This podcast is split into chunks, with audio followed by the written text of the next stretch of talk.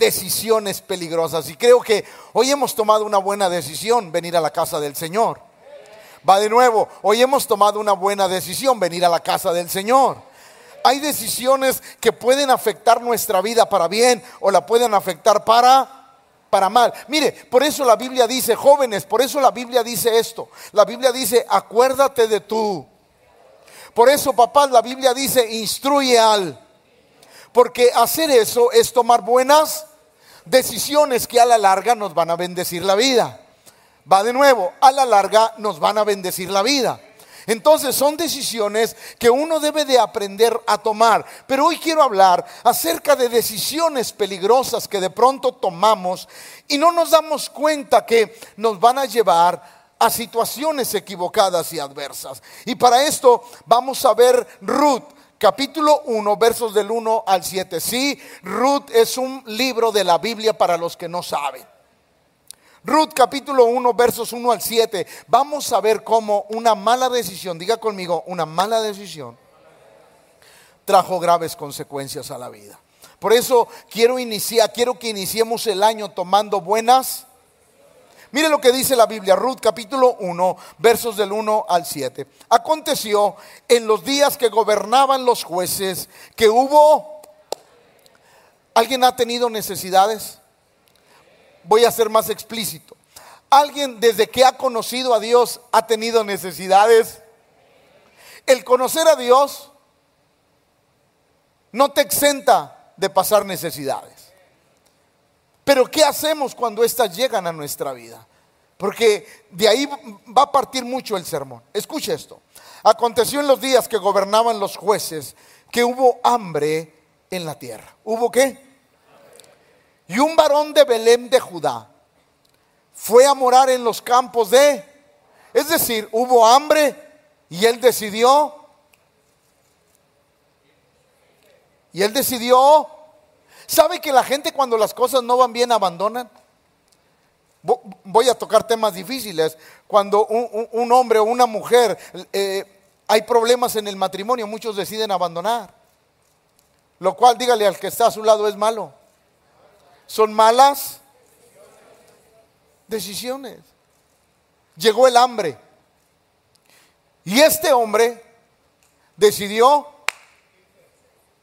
yo quiero decirle algo, no importan las malas temporadas, no se aleje de Dios. Va de nuevo porque quiero que todos saquen un amén bien fuerte. No importa si está pasando malas temporadas, no se aleje de Dios. Este hombre vio que vino hambre a la tierra donde él moraba, en Belén de Judea, y la primera decisión que tomó es, me voy a buscar otro lugar. Yo quiero decirle algo, nunca se mueva si Dios no se lo dice. Porque nuestra vida tiene que depender totalmente de Dios. Pastor, pero tengo que salvar mi vida, mi familia. No te preocupes, si tu vida está en las manos de Dios, Él va a hacer algo por ti. Es decir, aunque estemos pasando momentos difíciles, pero estamos agarrados de la mano de Dios, Él va a suplir nuestras necesidades. Y no te estoy diciendo que cuando Dios suple las necesidades se van a abrir los cielos y tu alacena se va a llenar. No, no, no, no. Te estoy diciendo que no te va a faltar lo necesario. Quizás no va a haber abundancia, pero no va a faltar. ¿Por qué? Porque Dios está con nosotros. Elimelech tomó una mala decisión. La Biblia dice que llegó el hambre y él decidió. Ahora, escuche esto. Decidió agarrar a su familia e irse. ¿Qué malas decisiones hemos tomado? Que hoy estamos sufriendo las consecuencias de ellas. ¿Qué malas decisiones habremos tomado que hoy estamos batallando con algo o con alguien? ¿Qué malas decisiones tomamos en un momento de desesperación que hoy, todavía, quizás después de semanas, meses o años, estamos viviendo las consecuencias de esas decisiones? Escuche lo que pasó. Y un varón de Belén fue a morar en los campos de Moab. Él, su mujer y sus dos diga conmigo, toda la familia agarró el llano. Toda la familia tomó la decisión equivocada.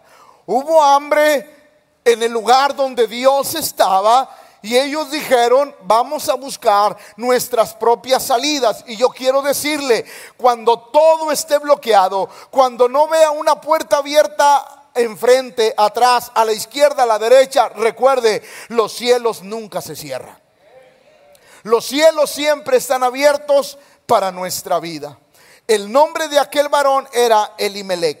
Él y su mujer Noemí y los nombres de sus hijos eran Malón y Kelión, efrateos de Belén de Judá.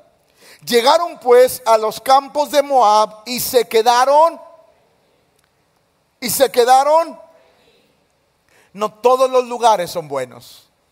Verso 3, y murió. ¿Para qué se salía? Y murió. Tomaron malas decisiones. Escuche. Marido de Noemí. Y quedó ella con sus dos hijos los cuales tomaron para sí mujeres moabitas. El nombre de una era Orfa y el nombre de la otra Ruth. Y habitaron ahí unos y murieron también los dos. Malón fueron los peores diez años de sus vidas.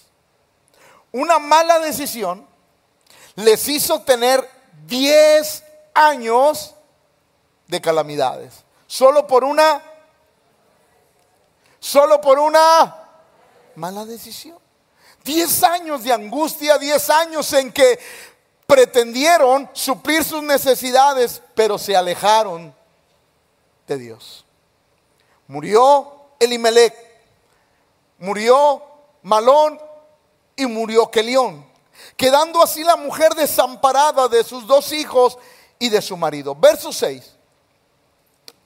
Entonces se levantó con sus nueras y regresó de los campos de Moab.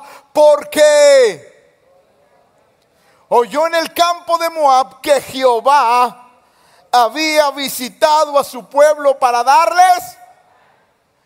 Pero no dice la Biblia que en su pueblo murieron. Pero no dice la Biblia que nadie se quedó sin comer esos 10 años. Pero la Biblia no dice que hubo una hambre de tal manera que todos murieron en el pueblo, porque Dios siempre suplirá nuestras necesidades. Después de 10 años de perderlo, ellos regresaron porque oyeron que Jehová había visitado. Yo quiero decirte algo, hermano. El Dios que sirves está contigo. Aún en las peores calamidades, Él está contigo. No, no, el pueblo tiene que entenderlo. Aún en tus peores calamidades, Dios está contigo. Y no te va a dejar, no te va a desamparar, va a suplir tus necesidades. Escúchame, va a llegar momentos en que tú vas a decir, no tengo abundancia, pero no me ha faltado. Pero cuando Dios te visite, vas a tener abundancia de tal manera que lo vas a repartir, porque ese es el Dios que adoramos. ¿Alguien lo está escuchando? Sí. Ella vivió 10 años de sufrimiento. Perdió muchas cosas, perdió su esposo, perdió sus dos hijos, solo por tomar una mala. Ahora, escuche por favor. ¿Qué significa Belén, que era el lugar donde ellos vivían? Belén significa Dios dijo, mientras estés en Belén, no te va a faltar. Mientras esté con Dios, no le va a faltar. ¿Se imagina? Se fue de la casa de pan buscando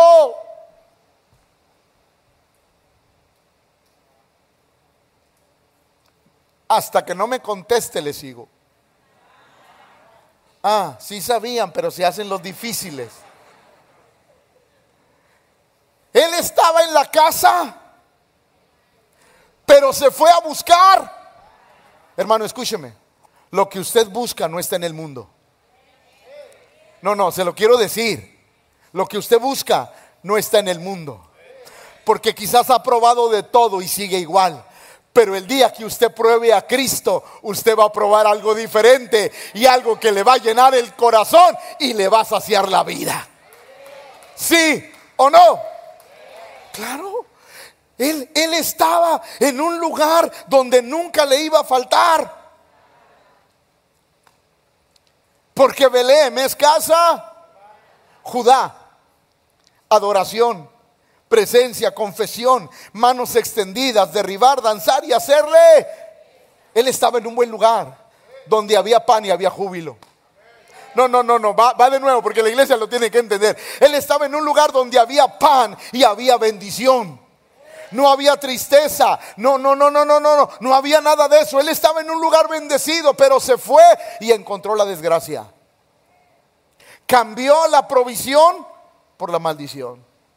Cuidado con nuestras, va de nuevo, cuidado con nuestras decisiones. Tengamos cuidado con las decisiones que tomamos porque hay decisiones que nos van a costar muy.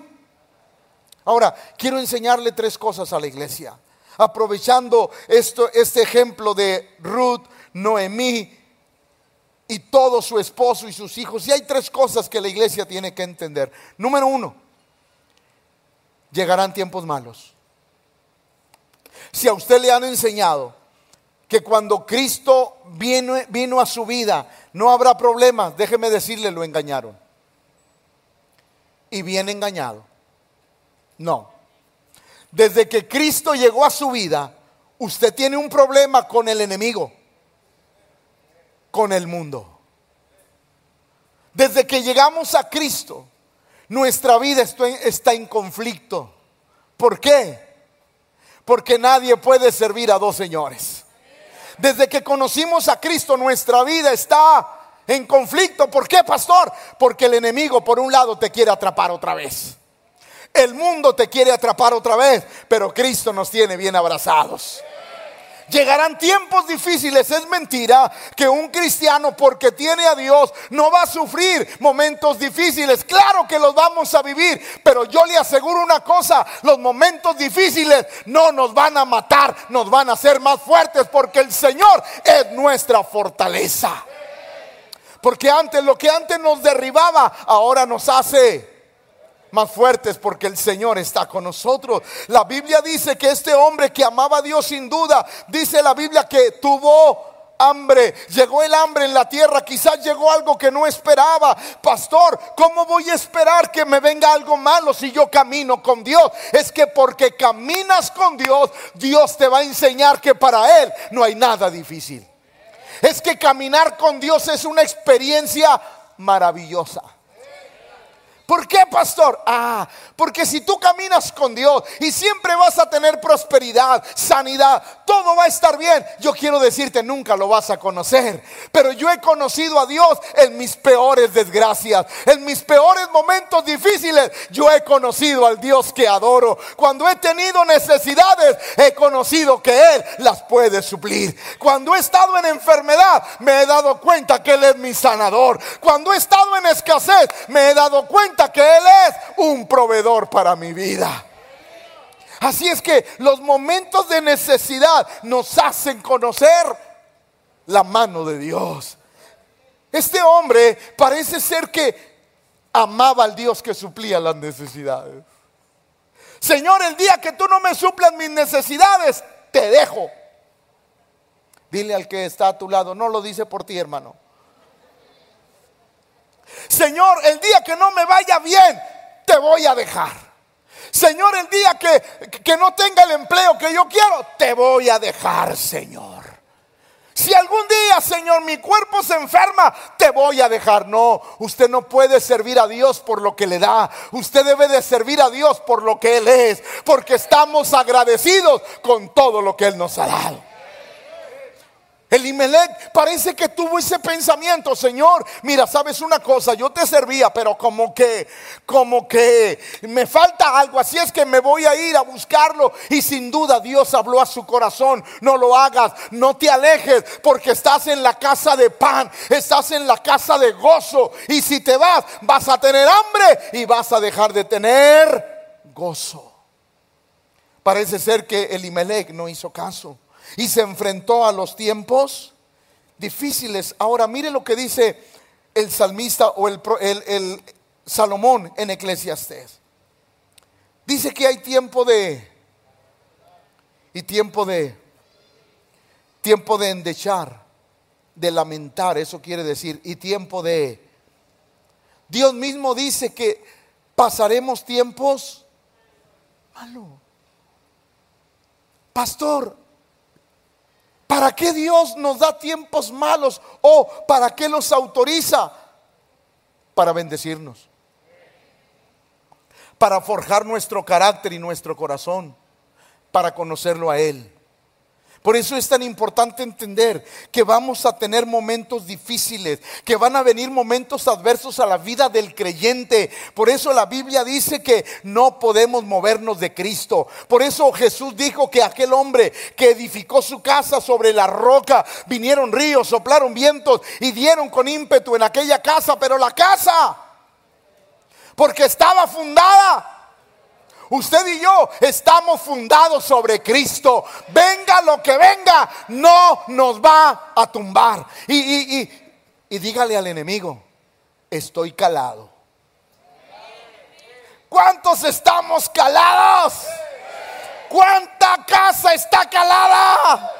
Mi casa está calada. El enemigo ya la ha azotado, pero seguimos de pie porque la fundamos en la roca inconmovible de los siglos.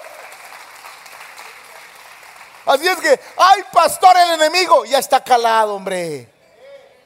Ya tiene callo espiritual. Tiempo de llorar, tiempo de reír, tiempo de endechar y tiempo de... Los creyentes también pasamos por adversidades. Los, creyentes también sufrimos de pronto. Efesios 6:13 nos enseña algo. Por tanto, tomad la armadura de Dios para que podáis resistir en él. El día malo. Ese día malo que nadie queremos que llegue, pero va a llegar. Todos los nuevos creyentes, yo quiero decirle, el día malo te va a llegar. Va de nuevo, porque a nadie le gusta. El día malo te va, te va a llegar. ¿Por qué? Porque el enemigo quiere saber de qué estás hecho. Y Dios quiere presumirte como presumió Job.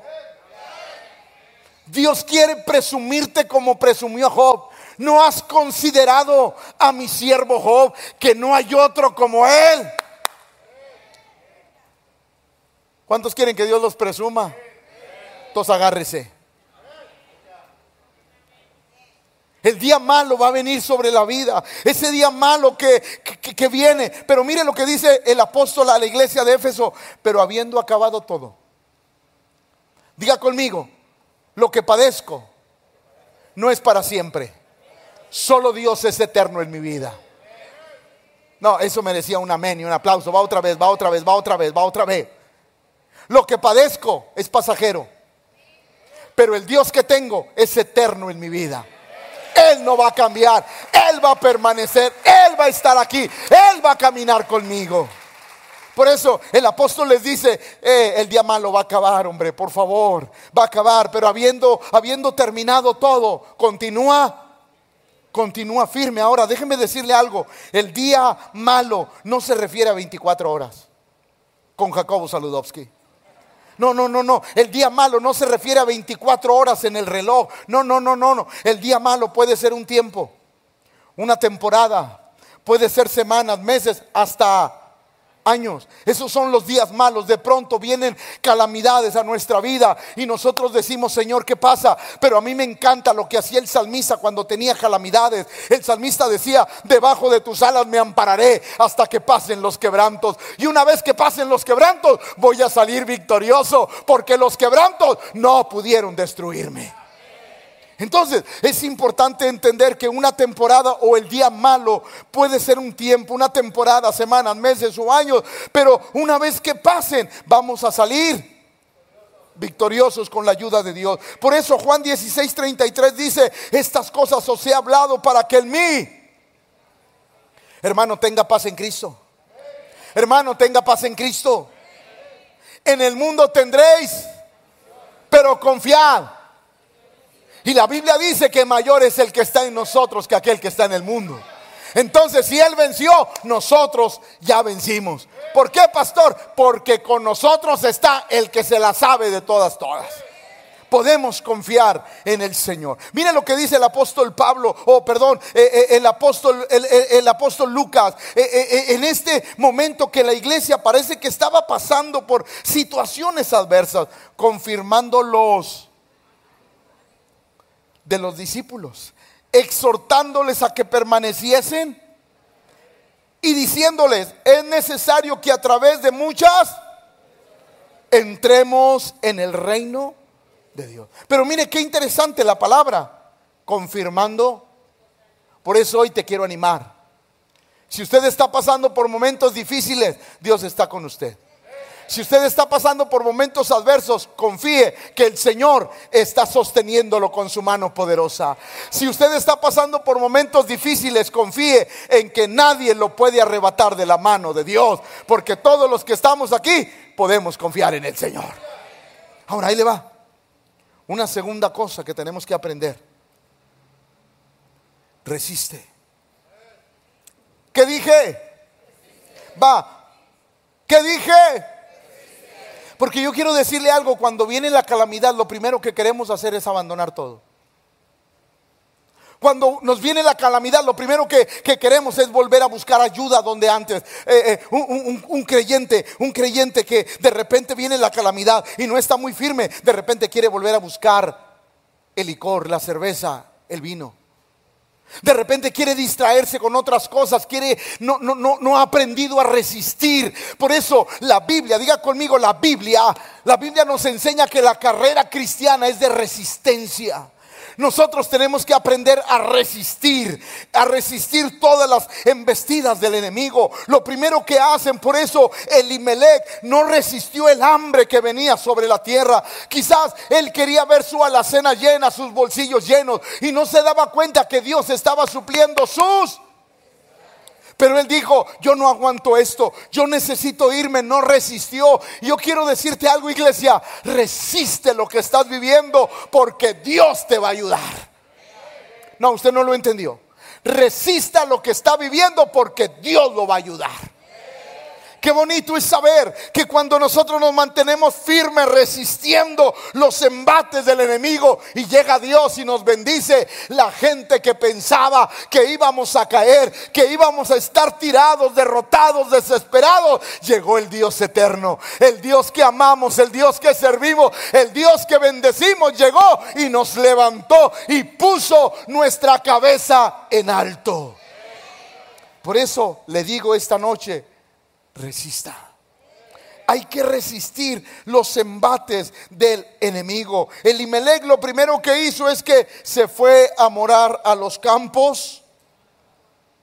Lo que él no se daba cuenta es que era su perdición. Parece ser que Elías, una vez que destruye a los profetas de Baal y le tiran una sentencia, Mañana a estas horas la cabeza de ese gran profeta estará como la de uno de ellos, o sea, decapitado. Mire lo que la Biblia dice. Primera de Reyes 9, 19, 3. Viendo pues el peligro, se levantó y se fue para... Y vino a Berseba, que está en Judá, y dejó allí. Elías no resistió. Qué cosa tan increíble. Horas antes había decapitado a, 400 profetas de Baal. Había hecho que Dios regresara al pueblo de Israel. Había hecho todo lo correcto, pero parece ser que no pudo resistir la sentencia de muerte sobre su vida. Mañana a estas horas tu cabeza estará como la de uno y eso no lo aguantó. No resistió lo que estaba viviendo. Huyó. La Biblia dice que fue y se metió a una cueva y en esa cueva Dios tuvo que sacarlo. ¿Dónde estás, Elías? ¿Por qué estás ahí? ¿Quién te metió a esa cueva? Tú te metiste en un lugar donde yo no te dije. ¿Cuántas veces nos hemos refugiado en lugares donde Dios no nos ha dicho? ¿Cuántas veces hemos buscado los recursos que Dios no nos ha dicho que busquemos? ¿Cuántas veces hemos buscado cosas que Dios no nos ha dicho que busquemos? Y estamos refugiándonos. ¿Por qué? Porque no resistimos los embates del enemigo. Pero yo quiero decirte algo. Dios eh, quiere que tú te hagas fuerte para ayudar a otros. Dios está pidiendo que resistamos los embates del enemigo. ¿Para qué? Para poder glorificar su nombre y decir que el Señor nos ha sostenido hasta el día de hoy. Por eso qué importante es aprender a la vida cristiana. Se trata de de resistencia. Hay que resistir las cosas que vienen a nuestra vida. Hay que resistir los días malos, los momentos malos, los tiempos de crisis. Hay que resistir porque el Dios que adoramos es el Dios que nos va a rescatar. ¿Sabe usted que Pedro, ese hombre intrépido, arrebatado, ese hombre que tenía el corazón para dar su vida por el Señor, llegó el momento en que no pudo resistir lo que él sentía? La Biblia dice que cuando él vio que Cristo no había resucitado, y no que no hubiese resucitado, sino que él no lo había visto, la Biblia dice que un día le dijo a sus discípulos lo siguiente, Juan 21.3. Simón Pedro les dijo, voy, me voy a regresar a mi antiguo empleo. Ya no resisto la presión. Porque todos dijeron que iba a resucitar, pero él no ha resucitado, así es que a pescar, ellos le dijeron, vamos nosotros, diga conmigo, toda la bola. También nosotros nos vamos contigo porque no hemos visto, pero escuche, fueron y entraron en una barca y aquella noche Elimelech fue pensando que iba a ser próspero, pero encontró destrucción. Pedro y los discípulos pensaron, vámonos a nuestro antiguo empleo, somos expertos en eso, pero aquella noche no, como el primer día que se encontraron con Cristo. ¿No pescaron? Nada. Hermano, ¿no será que por eso no has pescado nada? No estoy hablando de los solterones. ¿No será que no has pescado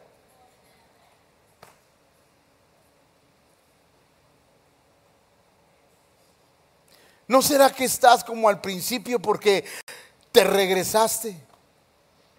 No has resistido. Eres de los que vienen un mes a la iglesia y se apartan tres. Eres de los que empiezan bien entusiasmados y, luego se te acaba la enjundia. Eres de aquellos que dicen, sí lo voy a hacer y empiezas animoso, pero después la pila se acaba y ya no te recarga. Eres de esos que no han aprendido a... Porque Pedro llegó el punto en que dijo, a pescar me voy, no pasa nada, no, sí pasa. Porque esa noche no pescó, ¿No será que no hemos pescado las cosas porque nos, no hemos tenido... No es que Dios quiere encontrarnos en un lugar de pasión, de adoración, pero nuestra falta de resistencia nos hace movernos. Y yo quiero decirle, Dios no te va a buscar, Dios no te va a buscar a donde te vas, Dios te va a buscar donde Él te dejó. ¿Alguien me comprendió?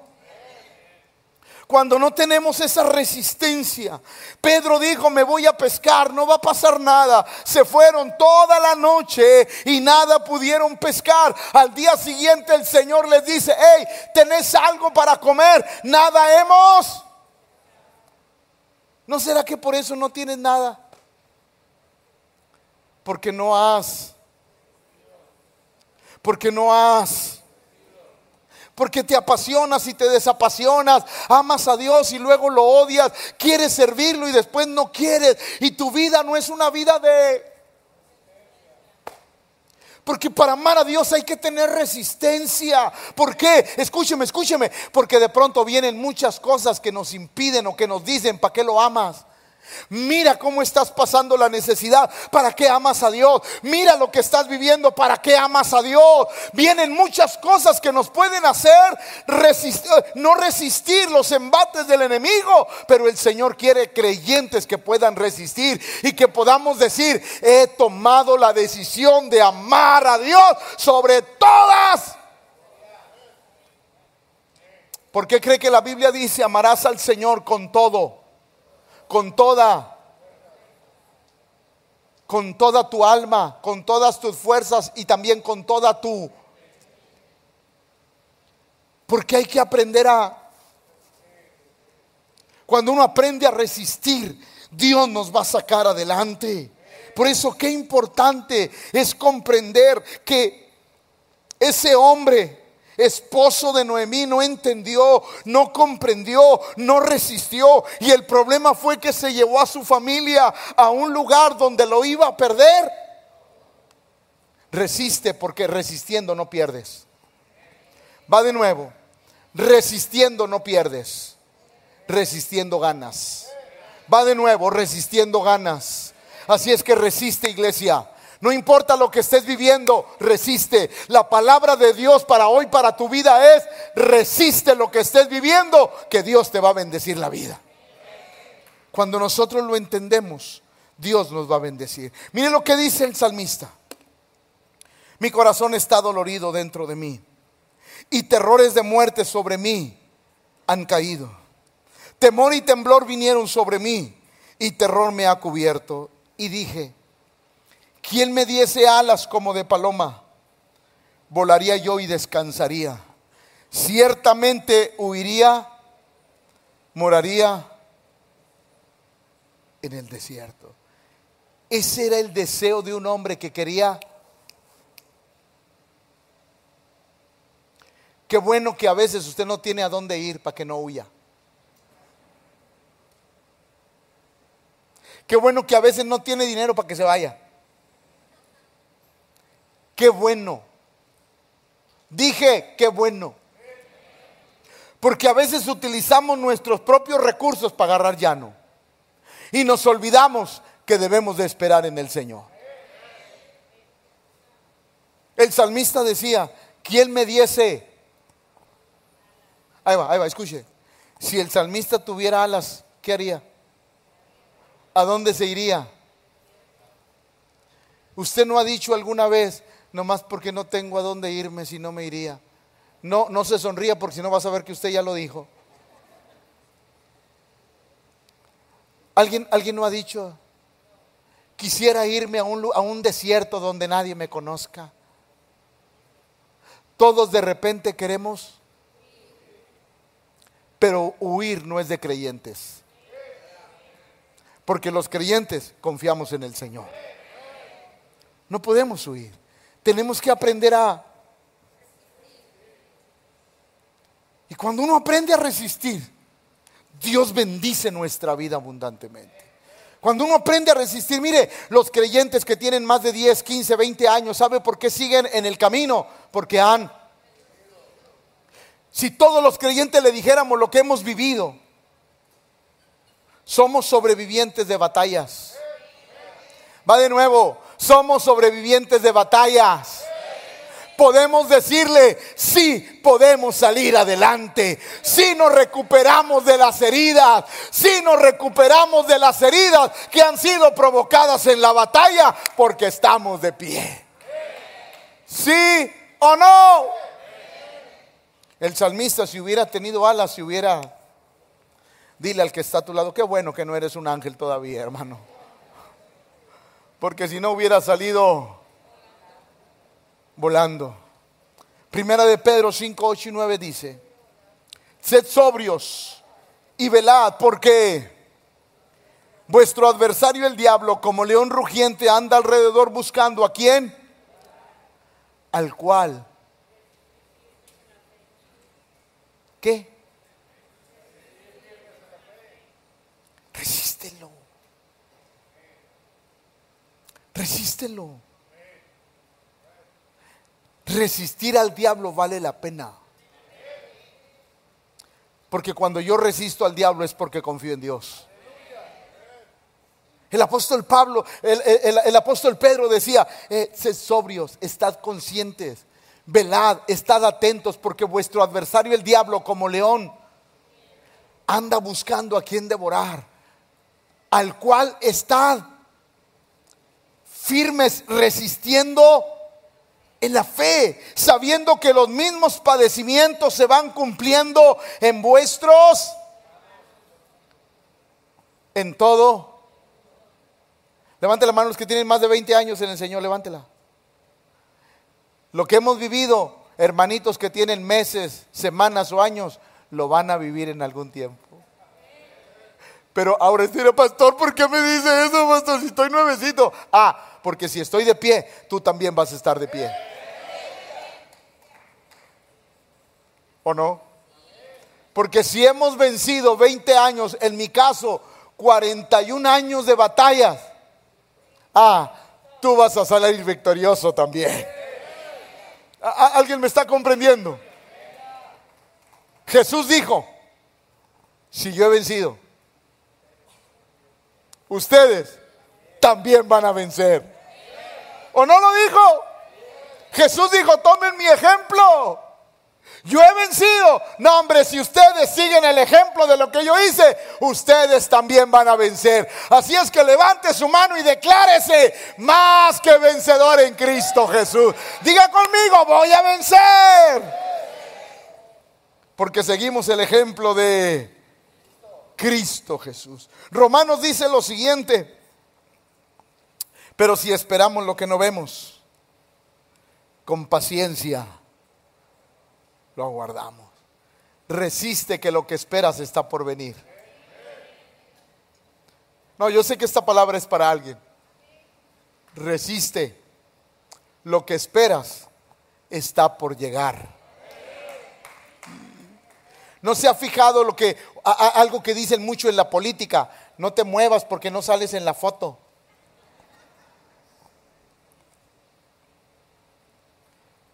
Si usted se desespera y no resiste, no le llega lo que Dios tiene. Aprendamos a resistir con paciencia. Estoy aquí resistiendo, que cuando la mente dice no va a suceder, yo sigo resistiendo creyendo que sí va a suceder. La iglesia tiene que aprender que lo que le pasó a Elimelech es porque no resistió el hambre que llegó a Belén. No resistió lo que llegó y se fue y lo perdió. Hermano, perdón por lo que le voy a decir. Si usted perdió y hoy está aquí, regresó, está de nuevo aquí, por favor, no comete el error de volverse a ir. Porque muchos llegamos con pérdidas. Pérdidas que a veces no se pueden recuperar. Pero gracias a Dios que estamos aquí. Gracias a Dios que el Señor con su misericordia fue extendida sobre nuestra vida. Por eso me gusta cómo lo dice el profeta Isaías en el, en el capítulo 43, verso 2. Escuche esto. Cuando pases por las aguas, porque si alguien pensaba que no ibas a pasar por las aguas, te equivocaste, mano, y qué bueno que sepas nadar espiritualmente. Porque si usted no sabe nadar espiritualmente, se va a ahogar.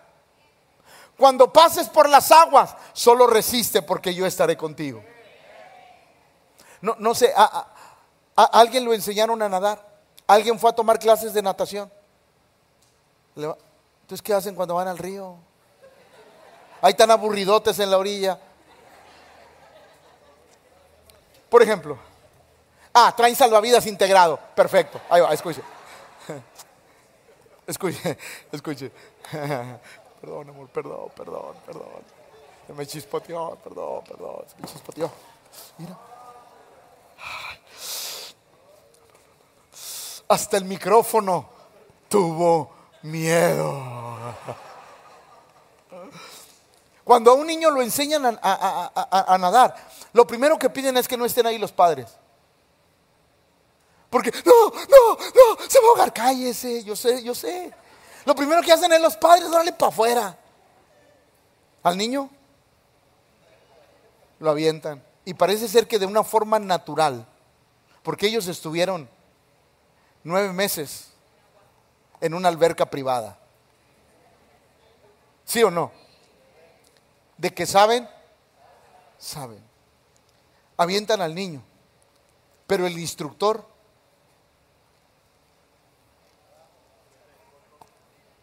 ¿Dónde está el instructor cuando avienta al niño a la alberca? Cuidando. Si tú quieres que Dios te abrace y así abrazadito vayas al agua, nunca vas a aprender. Por eso Dios dice, resiste. Te voy a aventar al agua, pero yo voy a estar a tu lado. Resiste, resiste. Que cuando yo vea que te vas a quebrar, te voy a levantar. ¿Qué hacen aquellos que levantan 100 kilos? Empezaron con 100. Como usted y yo empezamos con medio kilo. Y una vez que los músculos ya aguantaban el medio kilo, un kilo. Y una vez que los músculos aguantaban el kilo, kilo y medio. Hasta que llegamos a... Es lo mismo que Dios hace. Nuestra resistencia va siendo de mayor. ¿De qué?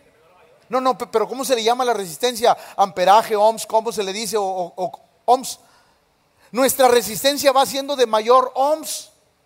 Dígale al que está a su lado, ¿de qué ohms eres? Por ejemplo, ha, habido un corto en su casa y, y de repente se funde el fusible. ¿Para qué es el fusible? Para que no le pase nada. Es decir, la resistencia soportó. Soportó, es decir, lo dije mal, la resistencia fue, aunque tronó, pero evitó el daño al aparato. Dios evita daños a nuestra vida. Él nos avienta. Cuando pases por las aguas, porque de que vas a pasar, vas a pasar, solo resiste. Porque yo,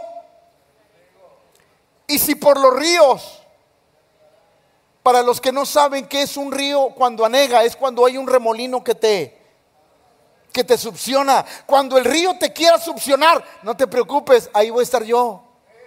Escuche, y cuando pases por el fuego, no te vas a quemar, ni la llama arderá en ti.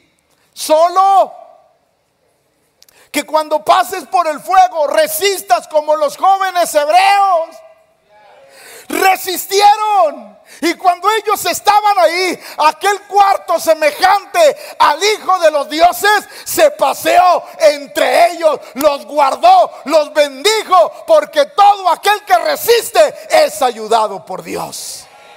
Claro, Daniel no resistió y Dios le cerró la boca a los leones. Mire lo que dice Nehemías. Me, me encanta. Cuando usted quiera ver un hombre intrépido, lea Nehemías. Entonces dije, hablando Nehemías, un hombre como yo ha de huir. No, hombre. Un hombre como yo ha de huir. ¿Y quién que fuera como yo entraría al templo para salvarse la vida? no entraré. Era un hombre firme, de resistencia, como lo que Dios está buscando hoy.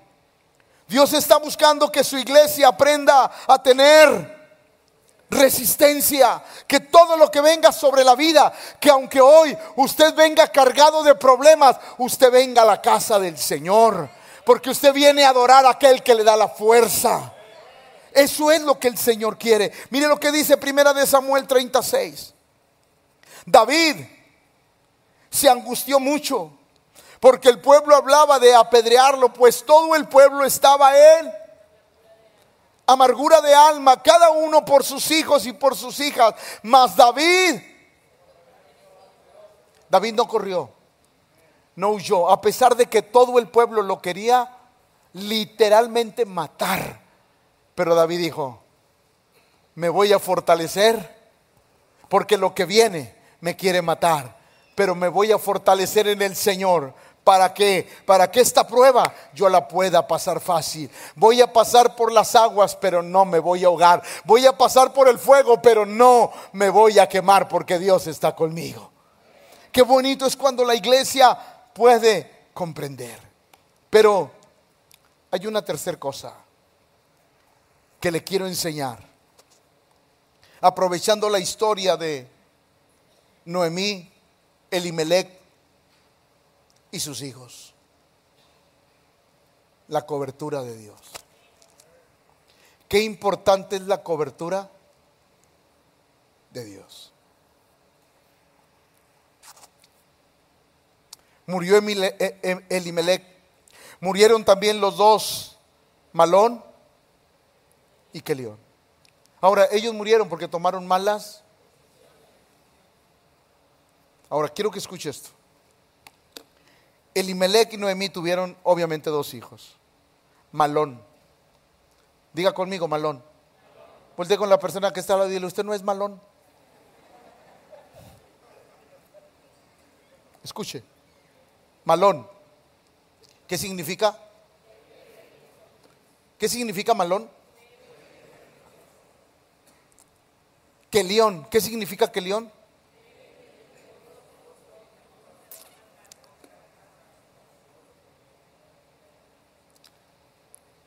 Así somos nosotros. Lo que no nos damos cuenta es que el que nos hace fuerte es Él. ¿Sabe por qué cuando Elimelech y sus dos hijos estaban en Belén, la debilidad, la enfermedad, los defectos, lo quejumbroso, no era un problema en la vida de ellos? ¿Sabe usted por qué? Porque estaban en el lugar donde Dios quería. No, usted no comprendió. Ahí va, otra vez. ¿Sabe usted por qué Malón y Kelión, cuando estaban en Belén, no se les veía lo débil, lo enfermizo, lo defectuoso, lo quejumbroso, lo fracasado. ¿Sabe por qué no se les notaba? Porque estaban en el lugar donde Dios dijo que estuvieran. Lo que somos y lo que tenemos no es por nosotros, es porque estamos con Dios. No, no, el pueblo tiene que entender eso. Es porque la mano de Dios está sobre nosotros. ¿Usted cree que José tenía todo para llegar a ser el segundo de Faraón? No, la mano de Dios estaba sobre de él. Estaba en el lugar correcto, donde Dios quería. Y todo aquel que está en el lugar donde Dios quiere, vamos a ser muy bendecidos. Estos hombres, malón, débil, enfermizo, ¿Qué fue lo que lo mató afuera? ¿Qué fue lo que lo mató en Moab?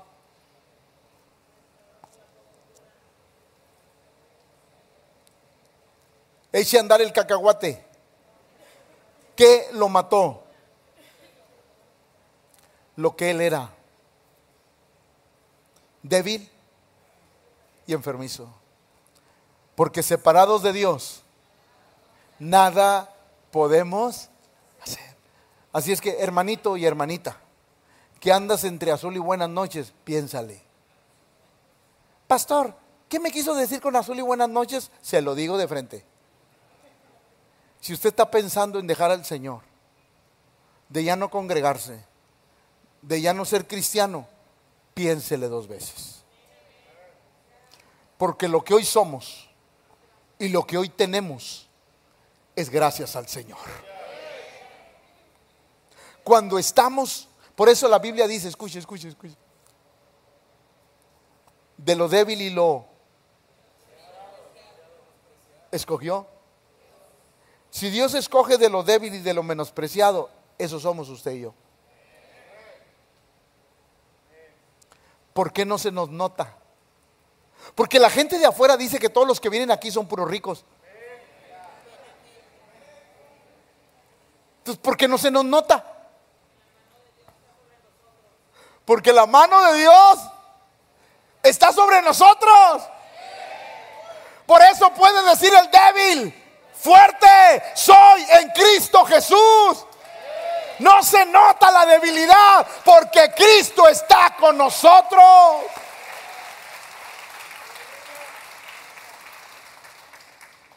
Malón, débil, enfermizo, mientras Dios lo protegía, la debilidad y la enfermedad no podían acercarse a él. Pero cuando se salió de la... ¿Quién cree que lo estaba esperando? ¿Que acaso no, la Biblia no dice que el diablo anda cual? Buscando. Se lo voy. El diablo anda cual león rugiente buscando a quien se salga de la cobertura para echárselo. La debilidad y la enfermedad de Malión estaba siendo guardada por el Señor. Aquí está, mientras estés aquí, esa enfermedad y esa debilidad no te van a tocar. Porque el que habita morará.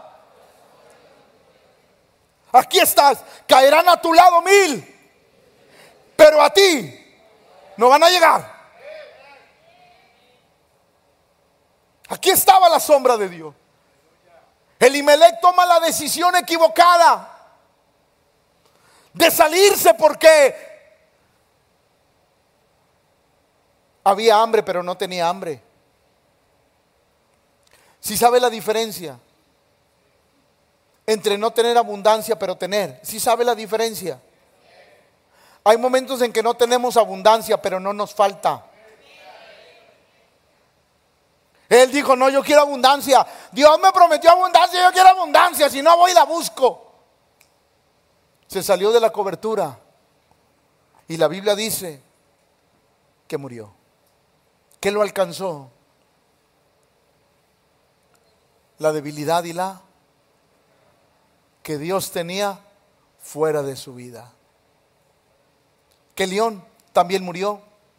Era débil, defectuoso, quejumbroso, un fracaso. Pero mientras estuvo bajo la cobertura de Dios fue exitoso. Le estoy hablando. Mientras estuvo bajo la cobertura de Dios fue exitoso.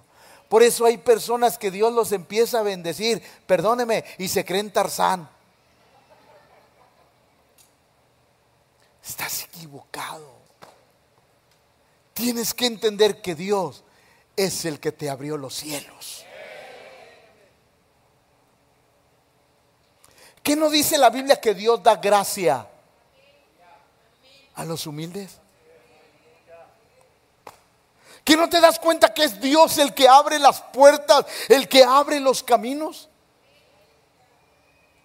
Lo que pasa es que a veces no nos damos cuenta que somos aquel que león que mientras estamos bajo la cobertura de Dios, no se nota nuestros defectos, no se nota que somos quejumbrosos, no se nota que somos fracasos, no se nota. ¿Por qué? Porque Dios cubre nuestras imperfecciones.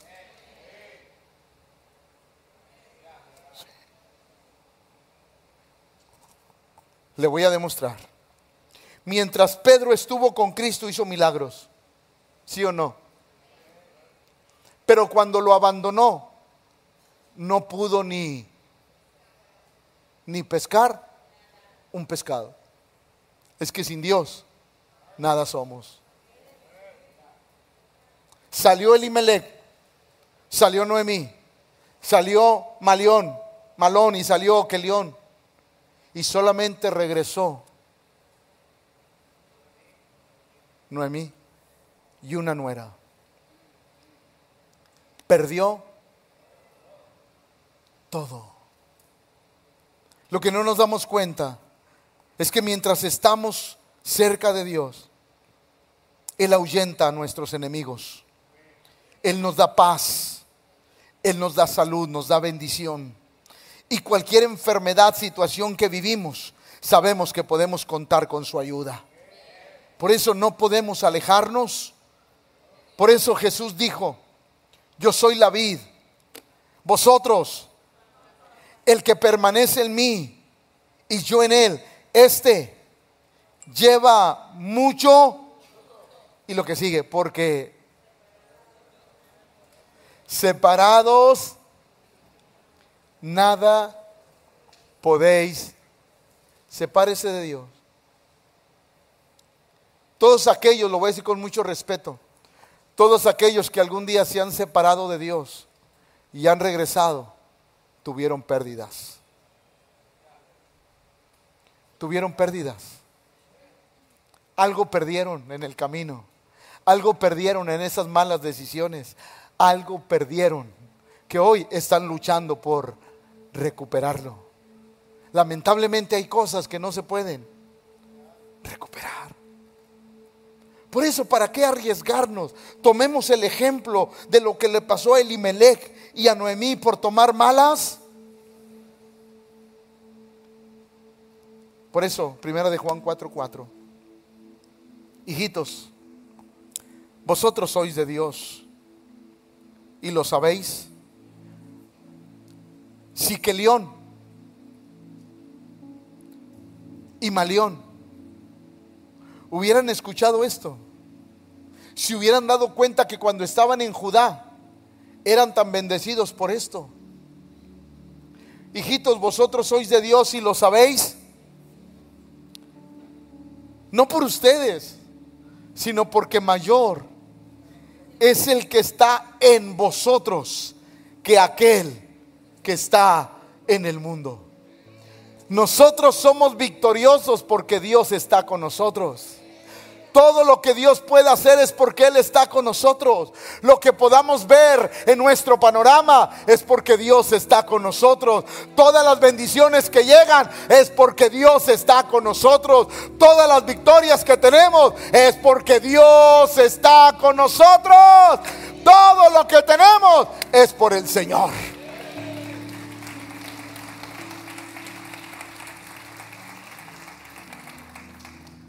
Las malas decisiones traen consecuencias fatales. Hay cosas que no se pueden recuperar. ¿Usted cree que alguien no le dijo a Elimelech para qué te vas? El Dios que sirves aquí te va a ayudar. ¿Usted cree que alguien no le dijo a, a Noemí, no tome la decisión, Noemí? Porque yo no solamente puedo culpar a Elimelech, también puedo culpar a Noemí. Hermana, les digo algo y no se enojan. No, no, no, no, levante la mano y diga, pastor, voy a aguantar, vengo aguantadora hoy. Si usted solapa los pecados de su esposo, usted está tan mal como él.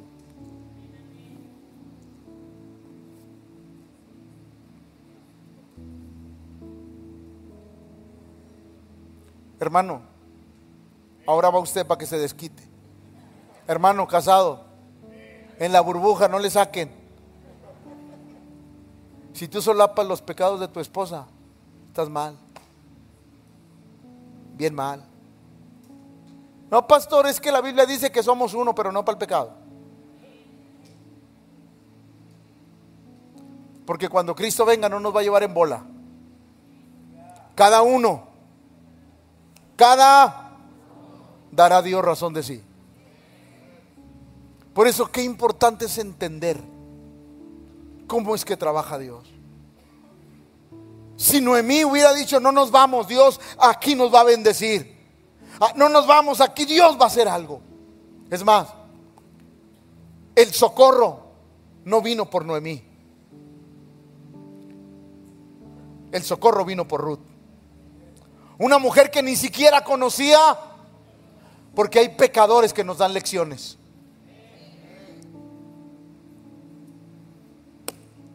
Y eso nos debe de avergonzar.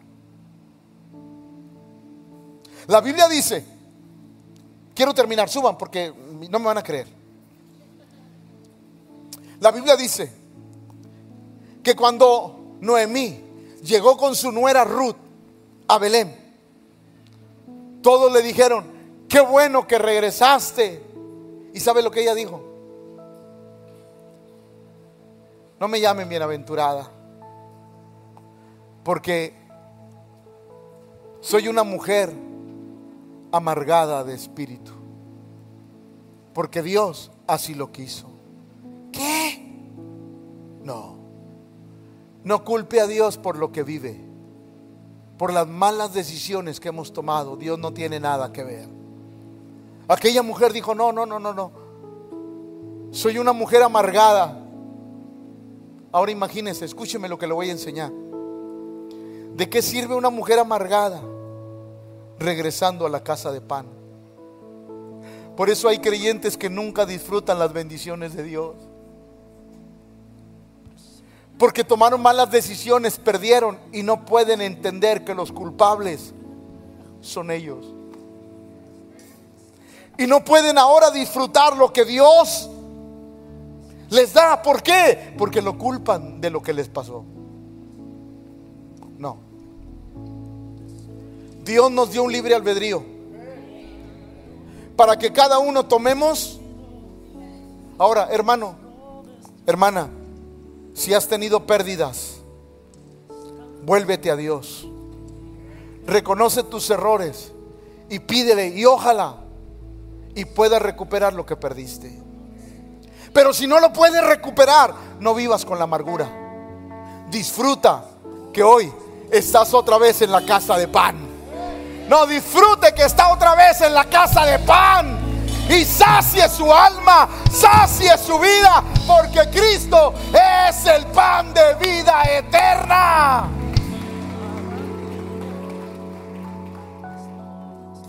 Y quiero terminar con lo que el apóstol Pablo le dijo a la iglesia de Colosas. Porque habéis muerto y vuestra vida está escondida en Cristo. Así es que resiste, porque tu vida está escondida en Cristo Jesús. Ni la vida, ni la muerte, ni lo alto, ni lo bajo, ni nada te podrá apartar del amor de Dios que es en Cristo Jesús, Señor nuestro, porque estamos resistiendo y nada nos podrá separar del glorioso amor de Cristo. Póngase de pie, por favor.